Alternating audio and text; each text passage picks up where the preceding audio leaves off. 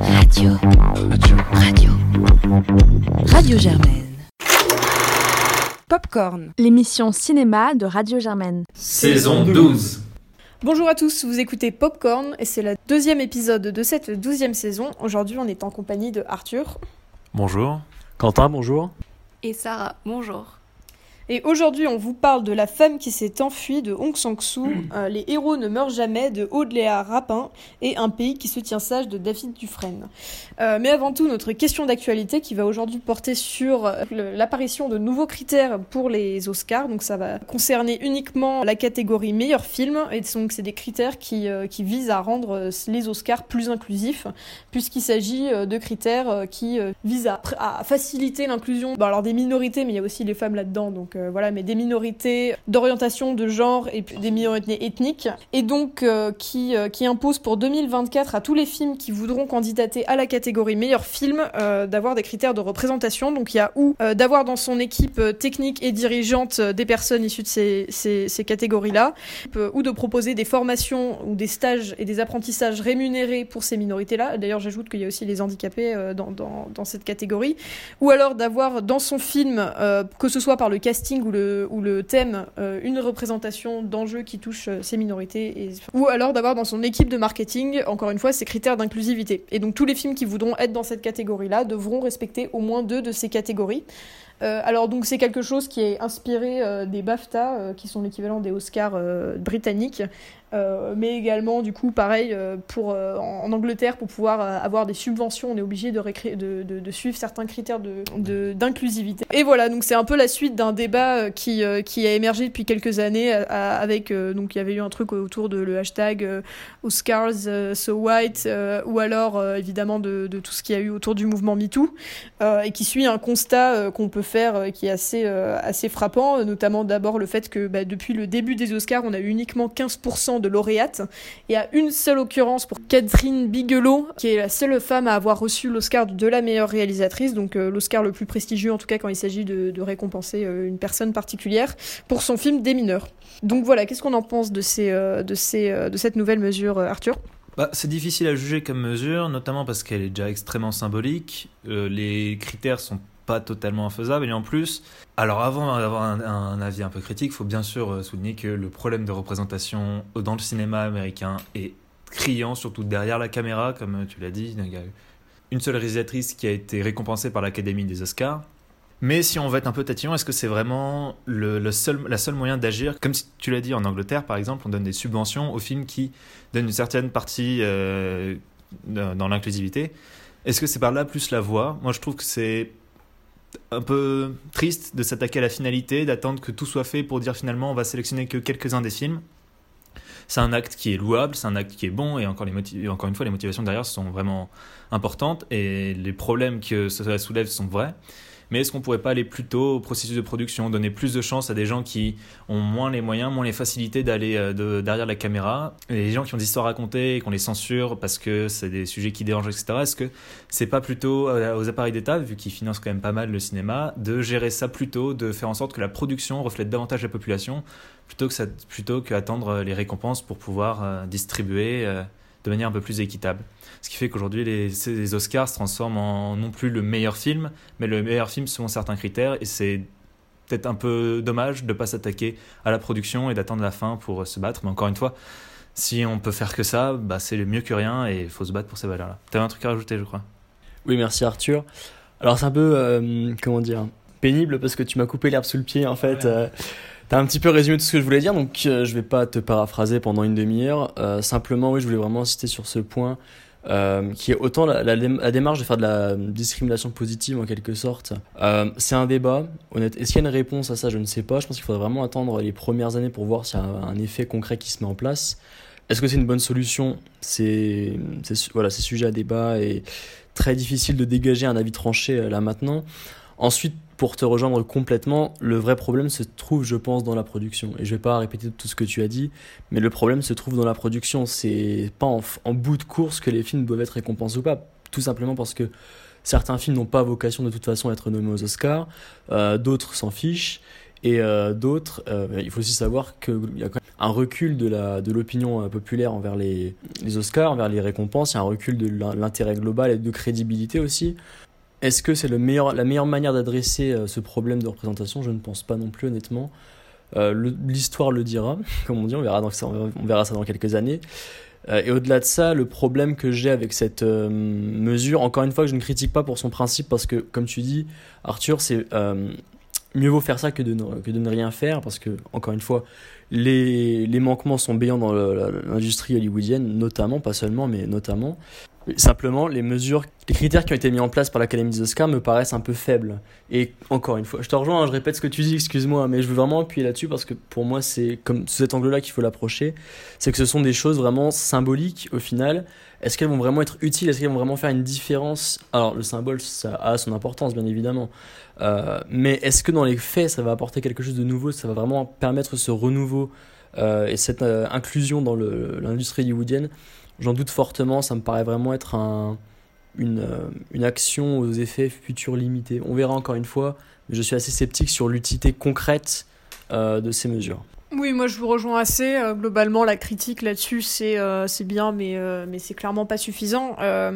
après, je nuancerai quand même ce que vous dites sur la production. Certes, là le niveau où il faut agir, c'est celui de la production, mais il y a quand même, enfin, les critères d'attribution des récompenses sont bien évidemment pris pour tous les films qui sont ce qu'on va dire des films à Oscar, et donc en fait, c'est aussi une certaine manière d'agir sur le processus de production parce qu'il y en a un certain nombre qui ont en tête, et enfin, c'est pas pour rien que du coup que l'expression le, film à Oscar revient assez souvent. Euh, moi, pour le coup, le gros problème que j'ai avec ça, c'est aussi que ça s'adresse entre guillemets qu'au haut du petit panier. Et donc, euh, voilà, on n'est pas dans une mesure globale qui va toucher euh, tout à chacun, touche chaque petit projet, chaque petit cinéaste. maintenant, il faut quand même pas non plus négliger que bah, voilà, les, cérémonies de récompense, c'est un énorme coup de pub et il y a énormément de films. Bon, évidemment, il y a des réalisateurs qui n'ont pas besoin de ça, mais il y en a quand même un certain nombre qui ont besoin de ce coup de projecteur pour exister, pour vivre commercialement et, euh, symboliquement aussi. Et donc pour ça, euh, ça, me paraît quand même euh, assez, assez important, même si, bon, on l'a dit et je pense que on peut conclure là-dessus, ça reste loin d'être insuffisant. Et on en arrive du coup à la rubrique principale de cette émission, les films de la semaine. Et on va commencer par La femme qui s'est enfuie de Hong Sang-soo, '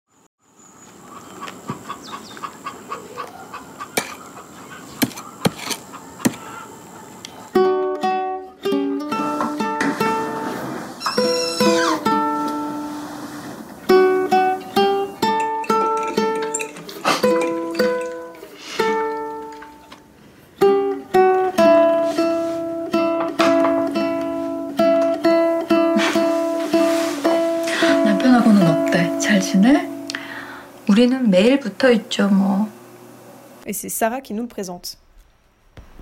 Donc le film de Hong Sang-soo qui a été primé de l'ours d'argent du meilleur réalisateur à la Berlinale cette année. Donc euh, cette histoire parle de Camille, une jeune femme qui ne s'est jamais séparée de son mari et ça fait maintenant 5 ans et c'est le premier jour qu'elle se sépare de son mari. Elle va aller visiter trois de ses amis. Donc entre intimité, douceur, c'est vraiment un éloge, une éloge de la féminité, mais pas du féminisme, on va dire. Et donc, euh, c'est plutôt inspiré, on va dire, euh, du cinéma peut-être de Romer, on dirait, enfin, au niveau de la qualité de l'image, au niveau du rythme, et surtout sur tout ce qui est soin de la parole, etc. Euh, donc, les dialogues de la vie quotidienne entre les différents discours des femmes, et on voit notamment une certaine dislocation entre les actes et les paroles. Donc en fait, l'exemple que j'allais utiliser, c'est par exemple quand elle mange de la viande, et elle dit euh, ah oui euh, il y a les, belles vaches avec euh, leurs beaux yeux etc ou sinon quand elle boit du café et qu'elle dit ah, j'arrive plus à dormir quand je bois du café en buvant du café tu vois. Maintenant on passe la parole à Claire oui, alors donc euh, La femme qui s'est enfuie, c'est euh, c'est un film, comme tu l'as dit, c'est un rythme qui est très doux, très délicat, très posé. On va vraiment euh, flotter avec cette femme donc autour de trois conversations avec trois amis, donc où elle va à chaque fois répéter la même histoire de sa relation avec son mari euh, pour qui c'est naturel de ne pas se quitter un seul jour quand on s'aime. Et, c'est un film voilà, qui, est vraiment, enfin, qui, qui, du coup reste en, en sentir là. C'est vraiment, j'ai pas envie de dire un film d'ambiance parce que c'est quand même assez réducteur, ça fait très musique d'ascenseur. Euh, je trouve qu'il est quand même plus profond que ça, il y a quand même du vrai cinéma. Euh, moi, je, je, je trouve c'est quand même assez beau la manière dont voilà ces plans sont composés sans contre-champ à chaque fois. Donc on a des scènes très longues de discussion qui sont très très peu montées. Euh, où on n'a jamais de contre-champ, donc on n'a jamais, euh, voilà, il y a quelque part euh, quelque chose de deux de, de, de dimensions seulement où on, va suivre ces femmes qui sont chacune à chaque fois dans un espace fermé, comme une sorte de, refri, de, refuge à l'abri des hommes, du coup, à, enfin, du monde des hommes avec un petit H. Parce que parce que voilà à chaque fois on va se rendre compte qu'elles sont dans une certaine forme de malaise euh, dû à des interactions, que ce soit avec des voisins ou avec un mari euh, qui, les met en difficulté. Et, euh, et, et, donc, ils vont se construire ce petit espace de, de liberté ou de, de douceur euh, entre elles, et euh, qui va à chaque fois, parce qu'il y a une construction très symétrique entre les trois conversations, à chaque fois va se trouver interrompu par l'intervention d'un homme qu'on voit en général toujours à l'extérieur de, ce cocon, donc voilà, et qu'on qu voit jamais de face, mais uniquement la nuque, ou en tout cas qui, n'existe presque pas en tant que personnage, mais uniquement juste là pour, euh, pour perturber ces, conversations. Euh, donc voilà, c'est un film qui est intéressant pour ce qu'il raconte de cette espèce de malaise ou de, de, voilà, de, poids que suivent ces femmes et la manière dont elles arrivent à y échapper le temps d'une journée par, ces discussions qu'elles qu font entre elles.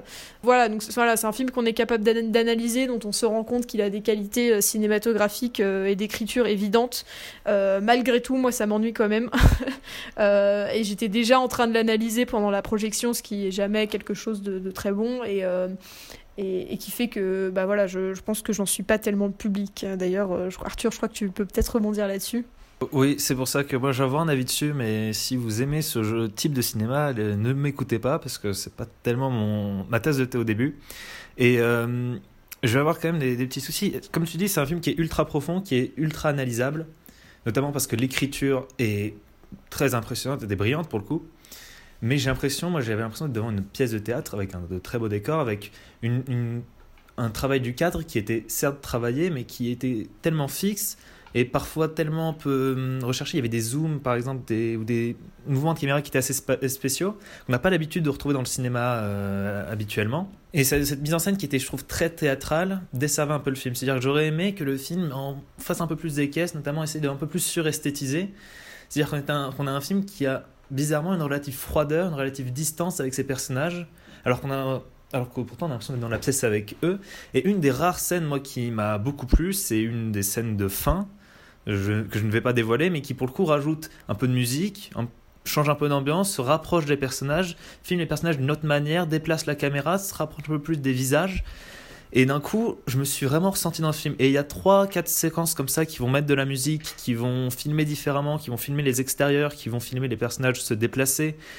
Et ces scènes-là, je les ai trouvées magnifiques et je me dis c'est dommage que pendant les discussions, on n'ait pas un peu plus de mouvement de caméra, on n'ait pas des, une caméra qui se rapproche des personnages pour capter davantage leurs émotions, parce qu'en plus les actrices sont très bonnes, l'écriture est très bonne.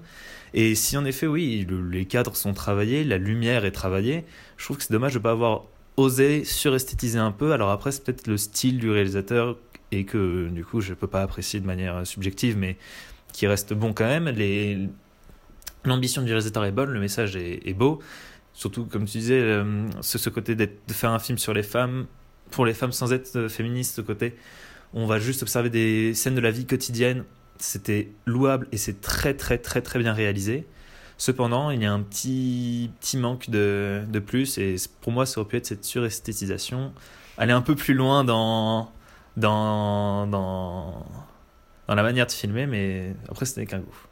Et euh, sinon, je voulais aussi parler un peu de tout ce qui est euh, l'aspect social, enfin parce que évidemment, contrairement à Pong Juno etc., enfin au niveau de la symbolique euh, et de la profondeur du film, on va dire, c'était pas aussi symbolique au niveau de tout ce qui était combat social, lutte, justice, etc.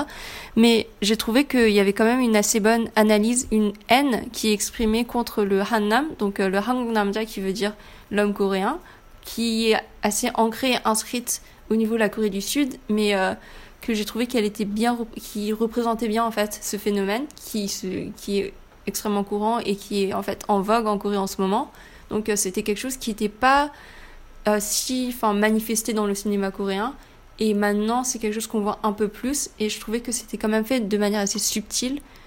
Donc en fait c'est par rapport aux histoires aux dialogues des femmes c'est pas vraiment montré. Mais par exemple quand elles parlent d'un coq donc qui attaque les femelles par exemple ou donc voilà quand elles parlent d'un père qui est trop autoritaire j'ai trouvé que ça c'était assez enfin représentatif et qui reflétait un peu plus la société coréenne actuelle qui cache un peu euh, tout ça, mais qui en parle, mais de manière assez anodine, de manière assez prosaïque. Si vous sentez que le cinéma donc Songso, euh, donc euh, très euh, très posé, qui prend son temps, je pense qu'on peut le dire, une approche du coup assez naturaliste aussi, vous plaît, bien ce film est fait pour vous. et puis si vous, vous avez envie de découvrir l'univers de ce cinéaste, ben, on vous invite à aller découvrir ce film. On en arrive au deuxième film de la semaine, euh, Les héros ne meurent jamais, de Aude Léa Rapin. Vois un mec, le gars commence à gueuler. Soral criminel 21 août 1983 On t'a tué 21 août 1983, c'est ma date de naissance. Du coup, tu penses quoi Que tu t'appelles Zoran et que tu t'es réincarné en Joachim, un truc comme ça? Nous, ce qu'on cherche là maintenant, c'est une preuve tangible de l'existence de Zoran. Et c'est Arthur qui nous présente le film. Les héros ne meurent jamais, film français porté par Adèle Haenel, Jonathan Cousini et Antonia Burezzi, euh, raconte l'histoire d'un jeune homme qui se rêve être la réincarnation d'un militaire bosnien qui aurait disparu en 1983 et dont il serait la réincarnation des années plus tard. Cela va entraîner du coup un long périple durant lequel avec son ami ils vont en Bosnie tenter de retrouver cette tombe-là, mais entre euh, secrets dévoilés, entre tensions amicales et entre petits soucis on va dire, ce documentaire qu'ils ont décidé de faire pour retrouver ce fameux soldat bosniaque va virer au fiasco et va finalement faire ressortir une amitié qu'ils pensaient disparue. Et du coup Claire, euh, qu'est-ce que tu as pensé de ce film? Alors, c'est un film euh, qui est assez intéressant. Je trouve qu'il, y a, plusieurs problèmes, et le premier étant qu'il essaye d'être trop de choses à la fois que chaque scène a un sujet différent en fait. C'est-à-dire qu'au début, euh, on part sur quelque chose, donc c'est, filmé comme un faux documentaire, euh, après dérochage, euh, ce qui est assez intéressant parce que du coup il y a des moments assez drôles, euh, enfin ils sont assez créatifs là-dessus où ils vont dire non vas-y on part comme ça, on viendra chercher la caméra après parce que ça va faire un joli plan de coupe, des trucs comme ça, donc ça c'est, plutôt bien vu. mais du coup voilà, on part sur quelque chose qui ressemble, qui ressemble presque à du film de genre au début parce que voilà il y, a le, y a le garçon qui va raconter ce truc-là, ensuite il va avoir des rêves chelous, il va dessiner des trucs. Et à un moment, moi, je me suis demandé si on n'allait pas être euh, plongé dans un film d'horreur en mode fan footage euh, euh, comme ça. Mais et puis au final, ça part ensuite. Donc ils vont en Serbie enquêter sur le passé de cette personne et ils vont se retrouver confrontés à, donc un pays et particulièrement qui a été particulièrement meurtri par un moment particulier de son histoire, donc qui est cette guerre Bosnie bosniaque-herzégovienne. Et, donc ensuite, le sujet du film va basculer vers un, un sujet presque historique où c'est ce pays qui voilà est confronté à son histoire. En plus, il y a donc euh, une des personnes, euh, le, personnage joué par Adèle Haenel, qui est une documentariste qui va revenir sur ses pas et qui on, a ensuite tout un sujet de quel est l'intérêt ou la compassion d'une documentariste pour ces sujets euh, qui sont les personnes qui ont qui ont témoigné sur la guerre, etc. Ensuite, on a sur bon ça c'est un plot twist que je donc du coup je vais pas révéler, mais on, a plein de sujets qui se déploient et qui changent à chaque scène. Et, et du coup voilà c'est extrêmement fouillis et c'est des sujets qui sont à chaque fois par ailleurs vraiment passionnants, mais qui sont jamais vraiment complètement abordés, ou en tout cas ils sont tous euh, interrompus les uns après les autres pour laisser la place au sujet suivant. Donc euh, voilà, il a un peu, l'impression qu'il arrive à, avoir trop de choses à dire. Et, du coup, euh, le deuxième gros défaut qui est lié à celui-là, c'est qu'au bout d'un moment, à, bon, un bout d'un moment, il y a un sorte de plot twist qui fait que l'existence même du film n'a plus de justification. Qui commence à filmer pour aller enquêter sur donc Zoran, qui ce serait le, le soldat dont Joachim serait la réincarnation. Euh, et c'est pour ça que le film existe, parce que c'est un faux documentaire. Il existe pour une précisément pour cette raison, cette enquête. Et au bout d'un moment, euh, le motif et cette justification, elle s'effondre et on se retrouve avec une caméra qui est juste encombrante. En fait, euh, euh, les protagonistes, ils, limite, ils cherchent des choses à s'y filmer. Ils sont en train de chercher un sujet parce que la raison initiale n'existe plus. Elle est encombrante et même parfois elle est irritante ou gênante parce qu'on sent que parfois on est presque gêné d'être. Enfin voilà, ils sont en train de filmer des gens qui ont visiblement vraiment pas envie d'être filmés ou c'est vraiment très intrusif et on est presque gêné d'être là à regarder ces images qui sont une violation de tranquillité de, de ces personnes.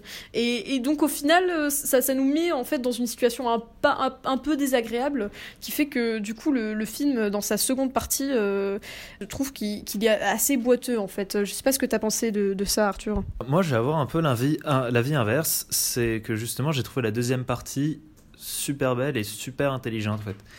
Euh, non mais du coup c'est, c'est- mais je pense qu'on a on a on a à peu près euh, la même lecture du film et je suis ressorti autrement, c'est-à-dire justement cette débauche d'idées, cette débauche d'énergie de vouloir en mettre trop. Moi, ça m'a plu. C'est- euh, Alors, c'est le, premier film de, de la réalisatrice. Et en plus, c'est un film qui est assez court. On est à 1h20, quelque chose comme ça. Et honnêtement, je veux pas regarder ma montre pendant le film parce que ça se déroule de manière assez fluide. Moi, personnellement, cette débauche d'idées, de vouloir en chaque scène raconter quelque chose, ça m'a beaucoup plu. Ce qui fait que oui, c'est maladroit et que oui, c'est peut-être un peu parfois trop survolé, mais ça rentrait dans le message du film également, ce côté où tout va trop vite, tout se survole. Alors, je vais pas révéler pourquoi. euh, pourquoi euh, justement il y a ce petit souci là qui fait que le film euh, va vite mais il y a une sensation à la fois d'urgence et en même temps de, de lenteur quelque chose qui se mélange et qui pour moi que je trouve pour le coup très beau en plus les thèmes évoqués notamment sur l'amitié sur les secrets sur le pardon sont assez forts et sont plutôt bien traités alors mon gros souci à moi c'était l'utilisation du fan footage qui et là encore une fois je suis un peu euh, en désaccord avec toi. Justement, je trouve que en deuxième partie, le fan footage passe beaucoup mieux puisqu'il s'efface beaucoup plus.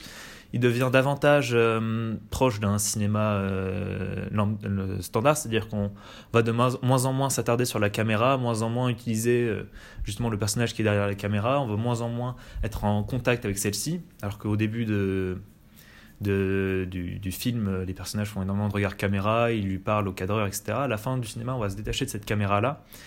Et moi, ça m'a plu. Le début en fin de footage, j'ai pas compris l'intérêt. Honnêtement, je pense qu'on pourrait s'en passer. Ça encombre un peu le film au début, je trouve. euh, ça encombre le film, même si c'est la raison pour laquelle il part. On aurait pu trouver quelque chose d'autre.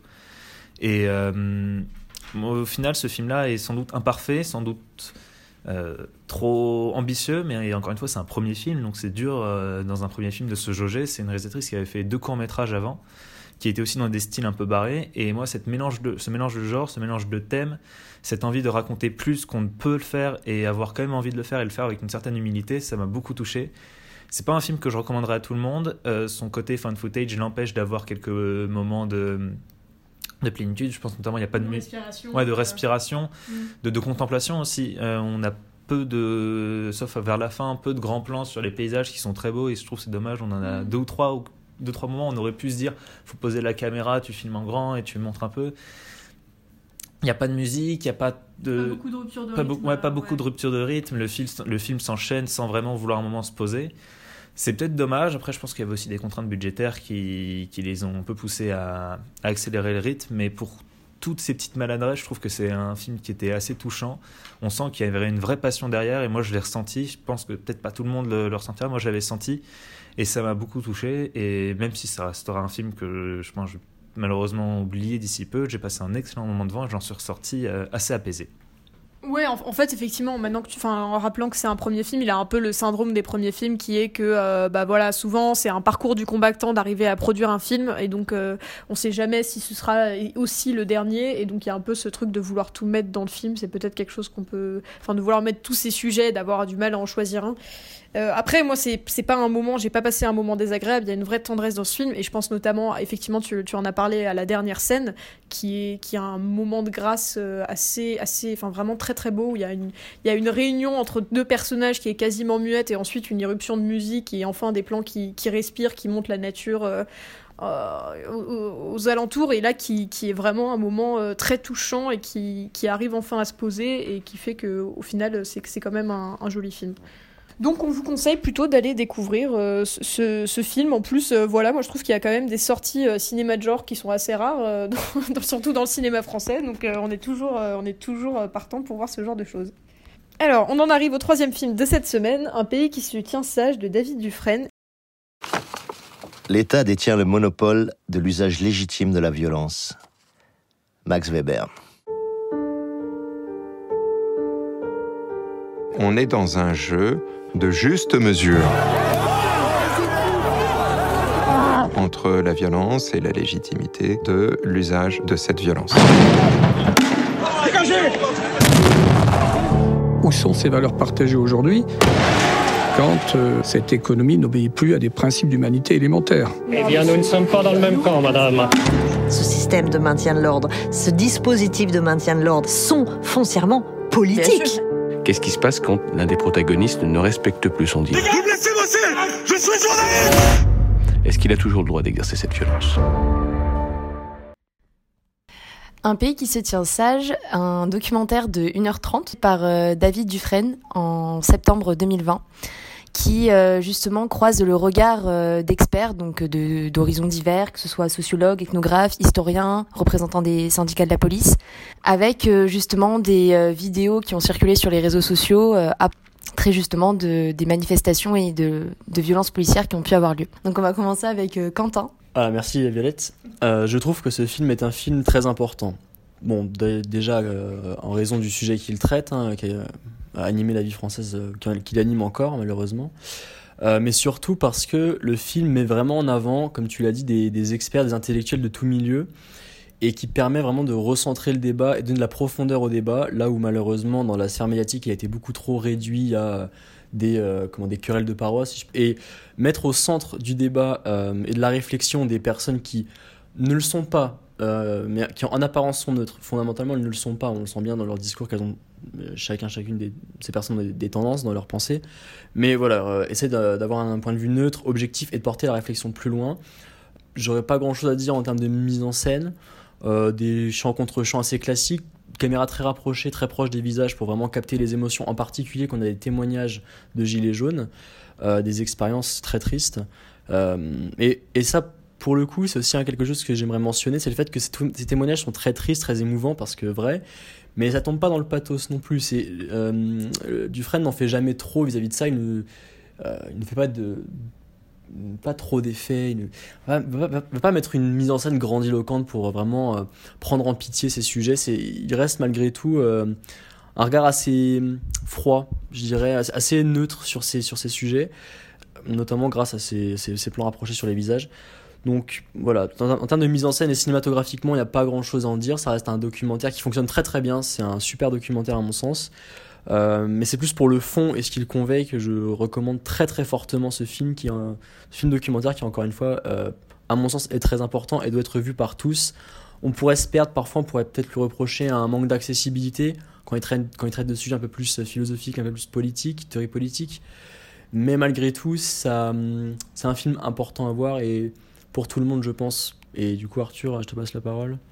Alors, toi, toi, tu dis qu'il est froid le film. Moi, j'ai pas tant trouvé que ça. Enfin, je dirais des moins, il faut quand même. enfin, il y a- Ouais, neutre plus, parce que quand même, il y a le, plan, de, le plan fixe de deux minutes sur la, la, la, la- la gilet jaune témoin qui, qui pleure devant la caméra, bon, c'était quand même assez. Ça, ça fout un coup, dans, le- un coup dans le dos, en fait, quand même, tu vois. Donc, euh, mais euh, oui, après, il est assez, il est assez neutre, c'est-à-dire que jamais, tu vois, on va voir le réalisateur qui va arriver en plein milieu et dire, bon, voilà, mon avis, c'est ça. Et euh, dans sa volonté, dans sa démarche, alors malheureusement, il n'a pas pu le faire parce qu'il y a eu euh, pas mal de défections de la part des, membres de, la police pour pouvoir participer à ce, ce long, à ce long métrage, mais il y avait quand même une volonté d'instaurer un débat. Comme tu le dis, il y a aussi, je trouve, un manque d'accessibilité, euh, notamment parce que j'ai l'impression qu'il aurait dû commencer par sa fin. Je trouvais que la fin était beaucoup plus simple, beaucoup plus accessible, et mettre la théorie politique à la toute fin, parce qu'on commence vraiment par une citation de, Marx- euh, de Max Weber, on enchaîne derrière sur euh, beaucoup de théories politiques et je vous avoue que les dix premières minutes du film ont été un peu pénibles parce que je me suis dit mais où est-ce qu'on va? On n'a pas étudié les faits, on n'est pas encore allé dans le cœur des faits et on vient déjà me parler de théorie politique. J'aurais mis ces dix minutes là à la fin euh, pour clôturer réellement le, propos. Mais oui, c'est un bon documentaire. En effet, le fond est très intéressant, très bien traité. Ça va diviser. Moi, j'ai eu quatre personnes qui sont sorties de la salle et je pense savoir à peu près de quel bord politique ils étaient. J'ai eu à l'inverse des personnes qui se sont levées, qui ont applaudi euh, à la fin du film. Donc je pense que c'est un film qui va aussi diviser parce qu'il n'a pas un avis qui est forcément acceptable par tous.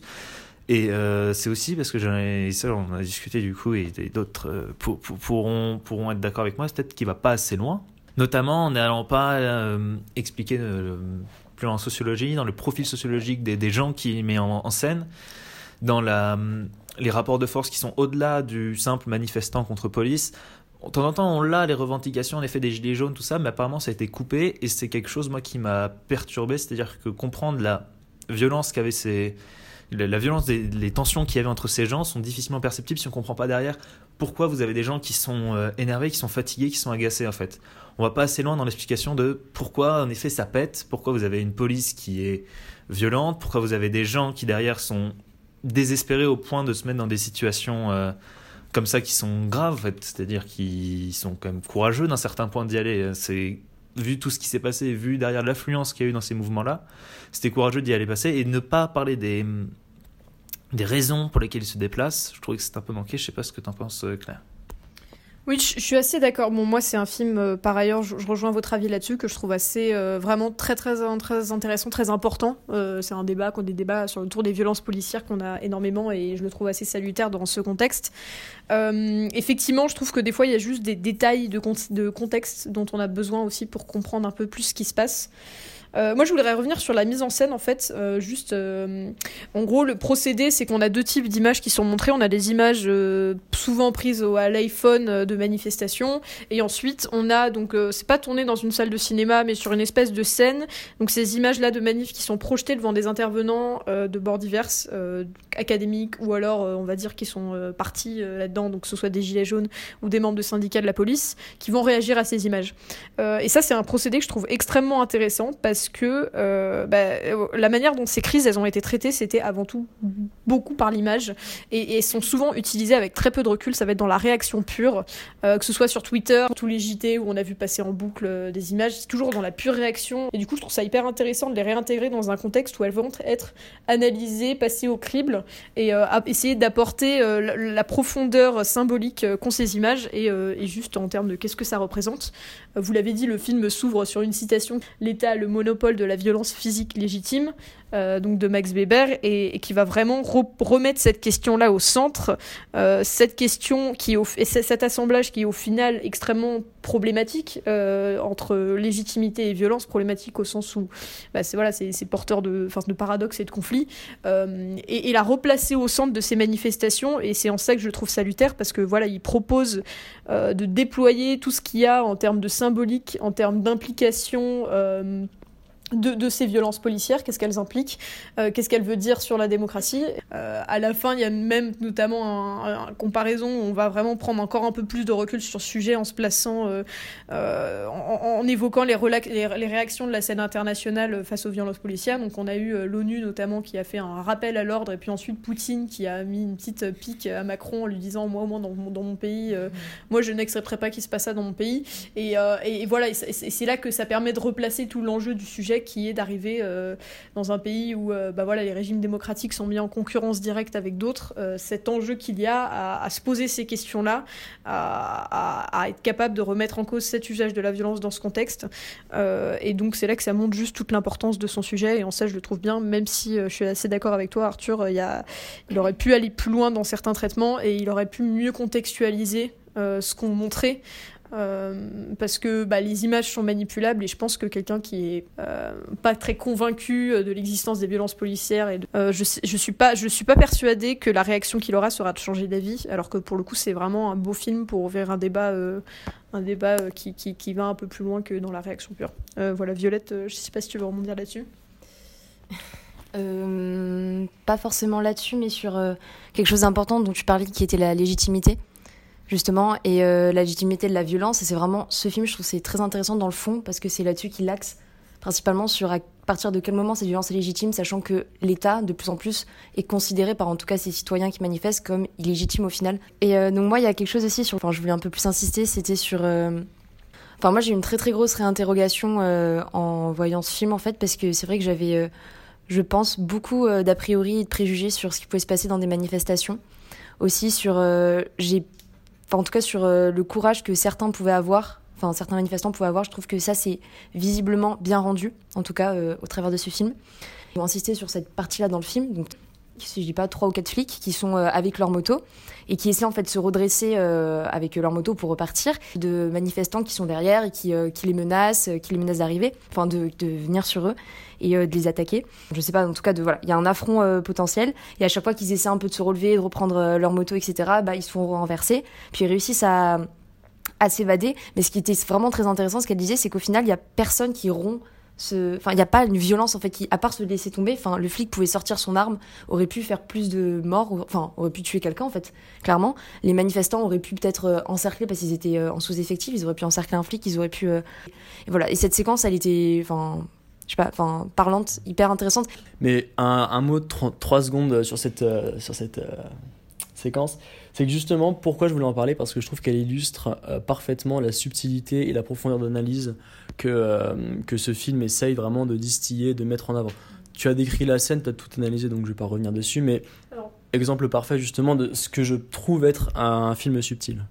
Ouais, ouais, et en, plus de ça, quand il l'analyse, il est même euh, à, la fois il est à la fois il est choqué forcément par la, violence des images et en même temps voilà il est interloqué, il la décortique et c'est vrai que ça ça rajoute une authenticité euh, à l'analyse qui est, vraiment très intéressante. Euh, maintenant, j'aimerais juste mettre un point qui est pas propre au film, mais plutôt à la réception du film. C'est quelque chose que vous avez évoqué, Claire et Arthur, qui est à la fois donc, le côté inaccessible, le côté est-ce que le film va assez loin, non, on pense pas. Justement, le problème que ce que je trouve regrettable au sujet de ce film, c'est la réception euh, dont il va bénéficier au final. Parce que on a presque tous dit que c'était un film très intéressant et très important, mais certains vont trouver qu'il va pas assez loin, d'autres qu'il prend parti, d'autres vont dire qu'il n'est pas assez accessible, d'autres que c'est un documentaire, voilà, euh, ce qu'il y a plus banal, enfin certains que ça n'a juste pas intéressé, d'autres qui ne s'intéressent plus au sujet des gilets jaunes d'une certaine manière. Donc je me demande vraiment quel impact va avoir ce film et c'est presque comme s'il sortait un an trop tard au final. Mais c'est le seul regret que j'aurais qui n'est pas propre au film véritablement mais plus voilà encore une fois sur son accueil, c'est quel est le qui est quel est le public pour ce film? Vraiment c'est ma grosse interrogation. Est-ce que ça se limite à des, à des per- personnes engagées? Je ne pense pas. Enfin, tout le monde est susceptible d'apprécier ce film à sa juste valeur et à la fois il exclut plein de catégories euh, à cause de ses partis pris qui pourtant restent relativement neutres mais bon euh, il en- faut quelques-uns inévitablement donc euh, voilà c'est un peu le, regret que j'aurais euh, sur cette réception je te passe la parole Arthur Ouais, mais tu disais, du coup, il y avait une neutralité du film, et moi j'ai l'impression que c'est ça qui dessert un peu le film. C'est ce côté où il veut nous faire croire qu'il est neutre et qu'il fait que relater des faits. Sauf que quand il nous montre du coup que des violences euh, policières, le réflexe que va avoir quelqu'un, notamment qui n'est pas convaincu de base, et même quelqu'un qui a un esprit synthétique qui est en train de se dire oui mais tu me montres que ça je peux savoir aussi ce qu'il y a d'autres choses, le fait de jamais vouloir poser par exemple des chiffres, ne jamais vouloir dire euh, il, le fait un petit peu à un moment, il dit il n'y a eu aucun policier blessé ou il n'y a eu aucun par exemple gilet jaune qui a sorti une arme. Bon, il le met comme ça un peu sous le tapis, très loin dans le film, on est déjà à plus d'une heure quinze. Je pense qu'il aurait dû un moment rentrer vraiment dans le film et c'est là on revient au problème de contextualisation. Il faut au bout d'un moment le film est ouvertement euh, critique envers la, la violence policière à la place de la police. C'est-à-dire qu'il prend que des intervenants qui sont très très bons là-dessus pour défendre la police. Il prend un pauvre type qui n'est pas vraiment nommé Je pour ça. pense, je pense que c'est aussi les seuls qui ont accepté de venir. Et euh, à la fin, on a un carton qui montre toutes les. Enfin, tu l'as dit d'ailleurs dans ta présentation. Donc, euh, je pense que c'est bon, bon gré mal gré qu'il a ce panel-là, quoi.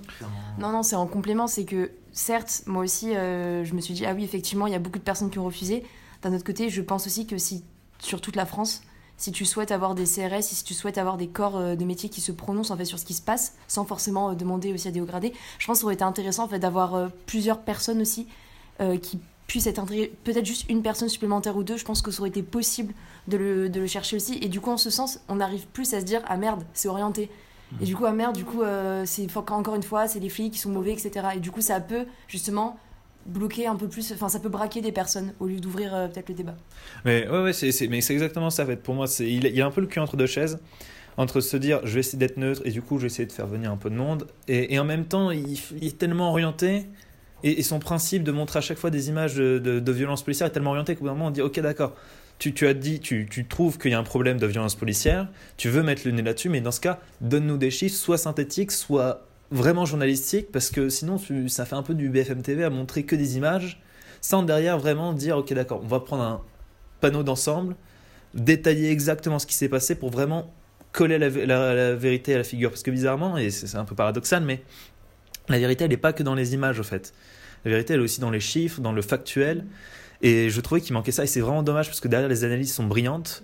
Mais comme on n'a pas forcément les outils, et comme des gens, de toute façon, qui ne seront pas convaincus par les violences policières, qui diront que ce sont des événements, qu'il y avait la même harne de l'autre côté, et qui ne vont pas avoir moyen d'être démontrés, de, démontrés par le film. Du coup, on se va se dire, bah écoutez, si vous êtes déjà convaincu qu'il y a des violences policières, vous allez être confirmé dans votre choix et vous aurez juste des armes en plus philosophiques à apporter.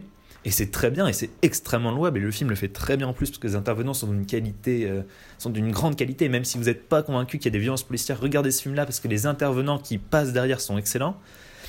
Mais il y a ce souci, selon moi, de ne pas, avoir, de pas avoir voulu être factuel, de ne pas avoir voulu à un moment mettre une voix off, dire ok, on a les chiffres, ok, on va vous dire ce qui se passe vraiment Sur cette sur, sur- sur ces manifestations et même pourquoi pas prendre du recul parce qu'on parle pas de la police en banlieue, on parle pas de. de On en parle on, en, on en parle vite fait, mais c'est encore une fois, c'est. Alors je pense que parce que la problématique est arrivée très très tard dans le débat public, c'est-à-dire qu'elle est revenue récemment avec l'affaire Traoré euh, à la sortie du confinement, donc le film devait déjà être en montage. Mais voilà, ce côté, moi, de pas être assez factuel euh, pour le film, de trop vouloir rester dans son concept de je monte des images, je monte des intervenants, euh, casse sa dynamique parce qu'au final, il peut convaincre, selon moi, il convaincra personne qui est pas d'accord avec son sujet. Alors euh, moi j'étais, je, me suis fait exactement cette remarque-là à la sortie du film, Euh, notamment effectivement je trouvais que ça manquait de contextualisation. Et il y a un peu ce paradoxe de à un moment vouloir démon- dé- dé- dé- comment dire euh, dénoncer la manière dont les, les images peuvent être instrumentalisées, une euh, voilà il y a même un intervenant à un moment qui dit hein, le grand enjeu d'une manifestation c'est comment est-ce qu'elle va être racontée et comment est-ce que euh, pour la raconter. Et justement ce qui ce qu'a apporté la multiplication des iPhones c'est que c'est plus que le pouvoir qui décide comment va être mise en scène une manifestation. Maintenant c'est tout le monde. Euh, et effectivement, il y a un peu un paradoxe. Donc en, en, mettant en garde contre ce pouvoir-là, tout en se servant soi-même d'images d'une manière qui est quand même assez dramatique, parce qu'il va la projeter sur un grand écran et parfois c'est même projeté sur le visage des intervenants. Euh, maintenant, en y réfléchissant, je trouve que ça a quand même une, utilité euh, pour deux choses. Déjà, la première, c'est que c'est un débat qui est très théorique. Sauf les interventions des gilets jaunes. Et je pense que le, la- le- le- comment dire la question des violences policières aujourd'hui on peut de, de- pas juste la traiter comme un sujet théorique quoi. Il y a aussi un truc de bah, c'est des gens qui sont mis au pied du mur et il y a des, des deux côtés il y a des frustrations une colère qui est énorme. Et sans traiter à un moment ce, ce côté euh, bah, l'émotion et le, l'âme un peu de ce truc là bah, on peut juste pas traiter le sujet ou alors on le fait très mal. Et c'est euh, et c'est euh, c'est des intellos qui discutent à un bar quoi. Donc il y avait un moment de donner un moment, il faut donner de la chair à son sujet, de montrer qu'il y a des gens qui sont mutilés et des images et montrer ce que ça donne dans la réalité. Et, donc ça, pour le coup, il c'était nécessaire de le faire. Et deuxième chose, c'est qu'à un moment aussi. Effectivement, je sais pas si ça convaincra, comment dire, si ça convainc. Je pense que ça, au moins, ça peut faire réfléchir et les passages avec les académiciens le permettront. Euh, mais il y a aussi un moment qui est quand même, qui a d'ailleurs fait rire toute ma salle, euh, le moment où il y a donc euh, ce, ce- ce représentant d'Alliance, qui est un syndicat de police plutôt très à droite, euh, qui est devant des images et qui arrête pas de dire oui, non mais moi, je trouve qu'ils ont, enfin, on, fait ce qu'on leur, on, on- on leur- on leur fait dire ce qu'on veut aux images. Là, vous montrez que des images de personnes qui sont dépassées et, et son interlocuteur, parce que souvent les interventions elles sont, sont organisées en dialogue entre deux personnes, il va lui dire oui, mais alors même avec un contexte, est-ce que tu considères que ces images d'un mec qui est clairement à terre en train de se faire taper dessus, elles sont justifiables dans un contexte? Et, le, le, policier est incapable de répondre à ça. Et, je trouve qu'au final, c'est une manière plutôt efficace par les images euh, de dire ok, on les a vues partout, ok, euh, il y a du contexte, ok, on peut leur faire cette critique-là, mais est-ce que même avec ça, vous, vous arrivez à nier que c'est un vrai problème les violences policières aujourd'hui quand on vous montre ça quoi. Du coup, je trouvais que c'était un- quelque chose de plutôt efficace. Bah du coup, euh, Violette, euh, pour conclure. Mais pour conclure, on vous conseille d'aller voir euh, ce film, quel que soit votre bord politique, parce que euh, on disait que euh, que c'était euh, un film qui pouvait euh, faire en sorte que les gens ne soient pas d'accord et que, enfin, braquer certaines personnes et que ça bloque le dialogue.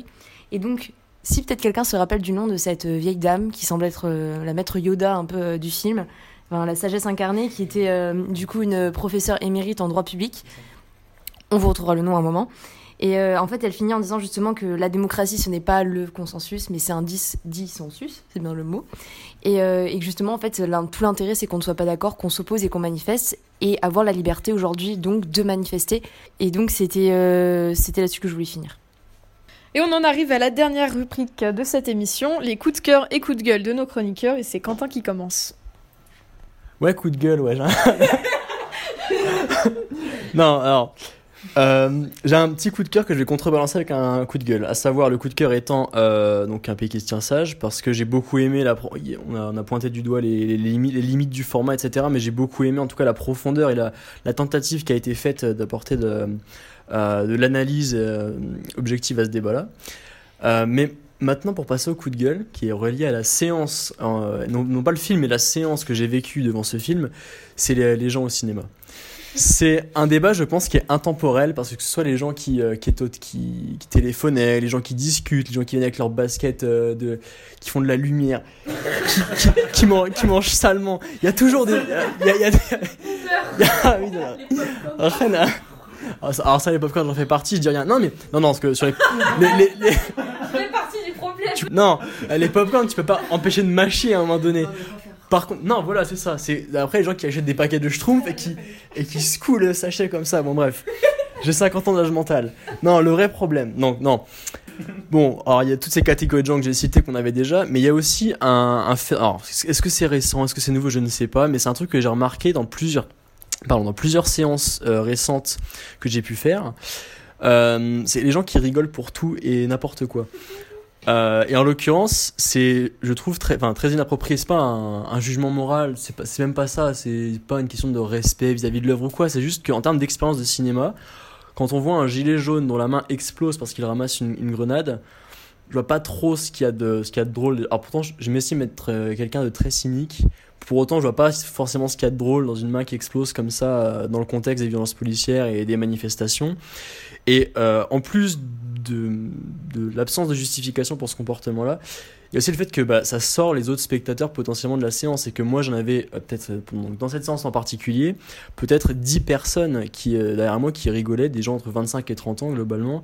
Et dès qu'il y avait une voilà une réplique d'une personne qui allait défendre un petit peu la police qui allait suggérer que c'était pas blanc ou noir des gens qui allaient prendre le film de haut en rigolant avec voilà un petit un peu hautain oh ils sont cons et j'ai c'est une attitude que je trouve bon, euh, assez, assez ridicule, peu importe le, le sujet, peu importe le discours, mais déjà discuter au cinéma et puis euh, rigoler comme ça euh, sans raison et, et qui en plus affecte le- l'expérience des autres, enfin, vraiment ça, ça, ça me gave. Non, parce que euh, je suis pour qu'il y ait des réactions en soi dans la salle. Euh, par exemple, j'étais allé voir La haine qui est ressortie cet été. Euh, il y avait beaucoup de réactions. dans ma salle, il y avait essentiellement des personnes qui manifestement ne l'avaient pas vu et qui étaient choquées quand il y avait des, des événements euh, marquants dans le film, des plot twists, enfin des, des retournements de situation. Je vais pas, pas spoiler parce que c'est un film que vous devez absolument. Euh, mais voilà, les gens étaient choqués, les gens réagissaient, mais c'était approprié. Donc là, au contraire, là, on vit collectivement une, une expérience de cinéma. Quand on va voir par exemple un, gros blockbuster américain, Avengers ou autre, quand les, gens vont, crier ou vont s'émerveiller, c'est une expérience collective, c'est ce que le film veut véhiculer, donc c'est positif, j'ai envie de dire. Et ça démontre une certaine qualité au sein du film. Mais quand ce sont des réactions qui sont complètement hors propos, qui sont injustifiées et qui, euh, sortent, sortent l'audience du film et qui du coup nuisent au film, à la séance en elle-même, parce que vraiment, et je, je sais pas, je sais pas le, le boomer dans son coin qui râle, hein, vraiment dans la salle, il y en a beaucoup qui se sont retournés, qui lui ont fait des réflexions, j'étais pas tout seul sur ma, sur ma chaise à, à m'énerver. Et vraiment, c'est dommage qu'il y ait des comportements comme ça, alors qu'on encourage tout le monde à retourner au cinéma. Si cette minorité-là pouvait s'abstenir, ça ferait du bien à tout le monde, je pense. Euh, écoute, on te soutient dans cette croisade. Alors moi, mon coup de cœur, du coup, c'est un peu inspiré du coup du dernier film de la semaine, donc qui est un, bon documentaire sur un film important. Ça va être sur euh, probablement le documentaire qui m'a le plus marqué, qui est Citizen 4 de Laura Poitras, euh, donc qui porte sur l'histoire euh, de Edward Snowden, donc ce- cet analyste américain ancien euh, ancien consultant pour la, la NSA euh, qui a en 2013 euh, décidé de faire fuiter faire fuiter le, le- réseau de surveillance de masse qui était en train de s'organiser aux États-Unis en, en concertation avec l'ensemble des autres grandes puissances. Et voilà, donc déjà c'est un sujet qui est absolument majeur et c'est aussi un grand documentaire et une grande œuvre cinématographique qui est vraiment filmé comme un thriller avec des vrais moments de tension parce que on a bah, notamment la caméra se met à tourner dès les premières rencontres entre Snowden et les journalistes à Hong Kong et donc euh, on sent vraiment que tout le monde est sous une tension euh, assez extrême. Euh, notamment voilà il y a un moment euh, qui est vraiment un pur moment de cinéma avec une euh, alarme incendie qui commence à sonner et tout le monde se regarde euh, en, se demandant s'il n'y a pas des, voilà, des, militaires qui vont arriver en pétant les fenêtres. Donc voilà, il y a des vrais très beaux moments et en plus c'est un sujet qui est absolument essentiel et qui est malheureusement encore toujours d'actualité sur euh, bah voilà, la surveillance de masse, euh, les nouvelles technologies et, euh, et le, tout le combat qu'il y a autour de d'arriver à mettre en place un internet euh, qui soit euh, qui soit euh, pas uniquement un outil de surveillance un outil de surveillance de masse. Donc voilà, je vous recommande très chaudement ce film qui il me semble est sur Netflix mais que vous saurez vous procurer s'il n'y est pas. Et je passe la parole à Sarah. Donc moi mon coup de cœur c'était La femme qui s'est enfuie Donc en fait, c'était pas vraiment un film que j'ai apprécié au niveau du rythme, dont on a parlé beaucoup. Euh, mais outre le fait que Hong Sang-soo soit le réalisateur préféré de mon père, du coup c'était un peu euh, mon devoir filial d'aller le voir. Euh, ça m'a un peu replongé en enfance. C'était un peu cette Madeleine de Proust. Enfin, c'était ces heures de goûter où les mamans discutaient entre elles. Le dialogue était vraiment axé sur des choses banales. Donc là, ça m'a vraiment replongé dans tout ce qui était mémoire, retour vers l'enfance. Donc ça, ça m'a vraiment plu. C'était mon coup de cœur. Et voilà, ça m'a permis un peu d'avoir plus accès euh, donc, euh, à tout ce qui était euh, un peu plus intime, on va dire, malgré le fait que c'était pas vraiment un film qui m'a trop inspiré au niveau euh, de enfin, symbolique, euh, lutte sociale, etc. Donc euh, voilà. Et maintenant, je passe la parole à Arthur. Merci. Euh, moi, je vais partir sur un peu de légèreté. Euh, si vous attendez. Non, c'est pas pour partir sur un gros nanar. Euh, si vous attendez euh, comme moi, avec un peu de crainte quand même, le OSS 107.3 euh, fait par le fils Bedos qui arrivera l'année prochaine, je crois, et qui sera OSS 107.3 euh, Alerte rouge en Afrique noire. Je vous conseille pour patienter une excellente série produite et diffusée par Arte, qui est aujourd'hui trouvable sur Netflix, je crois. Au service de la France. Ça a été créé par Jean-André Yerles, Claire Le Marchal et Jean-François Alain. Peut-être que ce dernier nom vous dit quelque chose. Il participait justement au SS 117 et aussi un des créateurs et qui a régulièrement participé à tout l'univers des Guignols de l'info puis de Groland. Donc euh, l'humour Canal Plus des années 2000-2010. Cette série est un petit bijou. C'est déjà techniquement très très bien fait, c'est-à-dire qu'on est vraiment immergé dans l'ambiance des années 60 et encore plus forte que ça, dans l'ambiance des films des années 60. C'est-à-dire que la série fait toc, mais fait toc comme un film des années 60, ce qui du coup la rend, lui donne un charme qui est vraiment unique. Et en plus, elle rigole, et je vais pas aller plus loin parce qu'il y a énormément de qualité, c'est-à-dire qu'elle arrive à être à la fois drôle à son premier abord et touchante, notamment dans la deuxième saison qui rajoute un peu de pathos, et c'est pas pour me déplaire, parce qu'au final on s'accroche vraiment au personnage, mais je vais surtout insister sur le fait que elle va beaucoup jouer sur les clichés des nationalités, un peu comme le faisait OSS 117, à être toujours un peu sur la limite, en train de faire des blagues sur qu'on pourrait qualifier parfois de racisme, mais contrairement à des films, euh, à, à des productions françaises que, comme Bras ouverts ou Qu'est-ce qu'on a fait au bon Dieu, qui pour le coup sont ont, un humour qui est douteux. Là, elles le font bien et c'est, je ne saurais pas trop expliquer comment du pourquoi, sans dévoiler les blagues et sans détailler et sans faire une analyse un peu chiante. Mais du coup, voilà, je pense que si vous voulez savoir comment on peut faire, on peut jouer sur cet humour un peu, un peu limite, tout en étant du coup raciste, bah, c'est une bonne série parce qu'elle elle arrive à être tout pile dans, dans les clous, à savoir dénoncer les travers des uns, les travers des autres, tout en faisant rire, tout en faisant réfléchir un peu parfois, et tout en étant quand même un super divertissement. C'est une super série que je vous recommande très chaleureusement. Et donc on finit encore par moi pour la conclusion. Du coup, je voulais vous parler d'une page Instagram qui s'appelle euh, People You May Know. Donc c'est euh, une amie qui euh, en fait réalise des portraits photos de différentes personnes dans la rue parce qu'elle adore la photo et elle leur demande de raconter quelque chose qui bah, qui les représente, un combat dans leur vie, un quotidien, une passion. Et en fait, elle part à la rencontre dans les rues de Paris de différentes personnes et elle les fait exister au travers du portrait. Donc voilà, je trouvais que c'était une page Instagram euh, assez intéressante et belle. Et euh, elle fait ça avec beaucoup d'amour. Et euh, en tout cas, elle a mis un peu euh, ses études en, en stand-by pour aller faire euh, justement de la photo et puis reprendre à côté. Mais voilà, c'est un vrai projet. Donc, people, you may, euh, you may know. Et donc, je vous conseille euh, d'aller euh, d'aller suivre cette page. Voilà. Et donc euh, là-dessus s'achève notre, notre émission. Donc on vous dit tous à la semaine prochaine et au revoir. Au revoir